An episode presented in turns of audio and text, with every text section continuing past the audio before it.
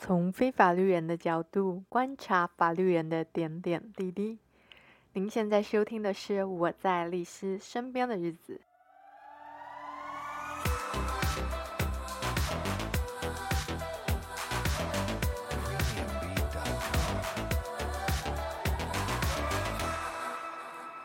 Hello，大家好。今天的节目呢，一开始要先让大家思考一个问题。这个问题就是，什么时候你会想要找律师呢？我想会听我们节目的人，应该是不会有那种极端分子啦。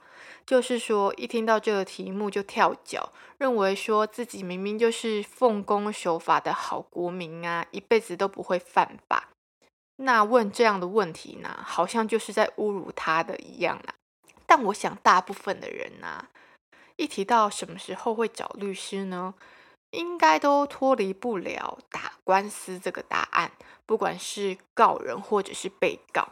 除此之外，好像很难想到其他的状况吧。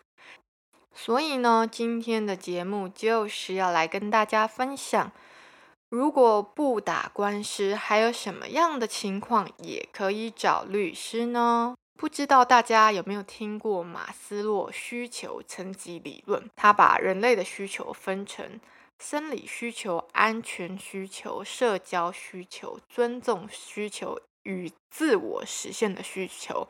那关于他的一些假设啊，这里不多谈啊。我只是想要简单用这五个需求的概念去。对比一些法律服务的需求啦，因为我觉得这样会比我零散的举例，好比说，嗯，律师还可以为你做遗产继承啊、契约制定、协商谈判、纠纷调解，这样子讲起来比较没有条理啦。那当然，我知道这个需求层级理论啊，一直受到抨击挑战，并且说是气管界巩固层级的阴谋啦。说它是一个缺乏科学根据的主观说辞，但反正我现在阐述的也只是我的个人看法，并不是什么放诸四海皆准的普世价值啦。那么我们现在就要开始谈安全、社交、尊重、自我实现这四个需求，怎么一一对应到法律服务呢？嗯，没错。我说的是四个，不是五个，因为第一个生理需求啊，如果连这个都无法满足的话，我想那个人需要的应该不是律师，而是社工师啦。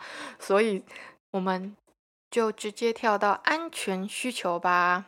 那安全其实讲的跟原来的需求层级理论没什么不一样啦，不管是生命、财产、人身安全等等这种，一旦你周遭的人事物啊，你感觉到受到了威胁与侵害啊，这时候就会向律师求助，通常就是提告啦。想当然尔，这就不会是我们这个节目的重点，我们的重点一定是在之后几个需求啊。所以接着就是要迅速进入社交啦。其实这里的社交需求啊，我就是把市面上大部分所看到的法律顾问归类在这种 社交需求里。我必须要说，法律顾问真的要做，是能做到很好，而且它是非常劳心劳力的一件事。但现在市面上法律顾问啊，就是你一年付多少钱，那他给你一张法律顾问证书，这种啊，对我来说都是一种很像交换连接的感觉，就是那种以前啊，古早就是要自己架站的时代啊。如果你的亲朋好友们啊也有自己做网站的话，你就会说，哎，你的 logo 给我，我就要放在我的友情连接那边。如果放在现在这个社群网络的时代，应该就是你的好友吧，就是律师事务所跟各个中小企业们加好友的概念，互相吹捧。那我会这么说，是因为我认为真正的法律顾问啊，你应该是要跟那个企业，呃，那个厂商走得非常的近。你非常了解它的运作。以及可能所面临的风险，你不仅仅是被动的等他寻求协助，也要主动的帮他未雨绸缪，才能提供真正的法律咨询建议。最好是一个有一个 in house 的法务在啦。这样讲可能太抽象，我举一个例子好，就是大家可能在电影电视剧里啊，常常会看到那种大企业啊，他不是出事情啊。都会有一个，不管是潇洒倜傥 还是獐头鼠目的人来帮他解决啦。看那个人到底是正派还是反派。对，我心中的法律顾问应该是这种人。那当然，成本考量啦，外包啦，就现在很多东西都外包嘛，又不止法律顾问。当然，一方面也是一般的小企业啊，也不需要特地找一个 in house 的法律顾问啊。那我觉得这也算是顺应时代潮流的一种产物啦。虽然我觉得就只是一个互相吹捧的概念呐。企业可以对外示警说：“哎，我背后是某某律师事务所在做我的法律顾问。”那律师事务所也可以说：“哎，他当了谁的法律顾问？”这样，老实说有点没有意义啦，就是一种。买保险啊，折价券的感觉。就如果到时候真的有事委托这个法律顾问的事务所的话，可能就是有个优惠或折扣之类的吧。那社交的需求我们就在这里打住吧。接着要进入尊重，尊重我在这里就是一个很字面上的意思了，没有多做解释。就有越来越多的人是懂得尊重法律专业的这件事。这种人绝对不会来找律师说：“诶，某某律师啊，你可不可以给我什么样的范本？”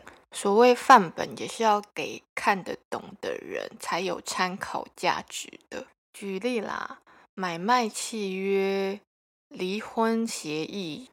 车祸和解这些，我相信网络上一定一定会有范本。对于不想要花费太多人，这当然是一项优点啦。这也是一种市场供需嘛。现在也有一些就是法律服务平台啊，都号称有出这种平价的服务嘛。它有些现成的范本可以供你修改利用。用饮料比喻的话，我就觉得它像是手摇店，有固定的饮品，但你可以根据个人的喜好去调整糖度啊。冰块啊，大小容量等等，或许一般人这样就够了，但其实，在真的认真细心的律师来看，一定充满着很多漏洞，毕竟不是量身定做的嘛。那我也没有要评论说哪个好哪个坏，因为就是这样啊，什么样价值的服务都要有。那你需要什么样价值的服务呢？就自己选择啦。谈完了尊重呢，我们来到了自我实现。当然，这个说辞不是这么的完美的对应法律服务啦，但我觉得它的概念是类似的，就都是渴望一个更好的状态。我就用最近的一个新闻来。稍稍举例好了，就台湾一家数一数二大的法律事务所啊，在这周开记者会宣布，他成立了两家管理顾问公司。因为很多企业呀、他们需要的服务啊，可能不再是单纯的说请律师帮忙打官司这样而已，最好能够。连官司这种东西都避免，就是我要风险控管嘛。最好啊，你还能让我在那种各种投资者很重视的各项经营指标上啊，都表现亮眼。那讲投资对我们这种市井小民来说可能太遥远，但大家有没有发现一点？简单来说啦，就是律师在这里的功能就是防范未然，未雨绸缪。因为我们过去对法律的态度都是比较负面跟消极的，最好都不要碰到嘛。但现实是我们很多的制度啊，都是根本于这个法律的。你为什么非得要等到发生问题才去急救章的找律师，而不是事前就请教律师呢？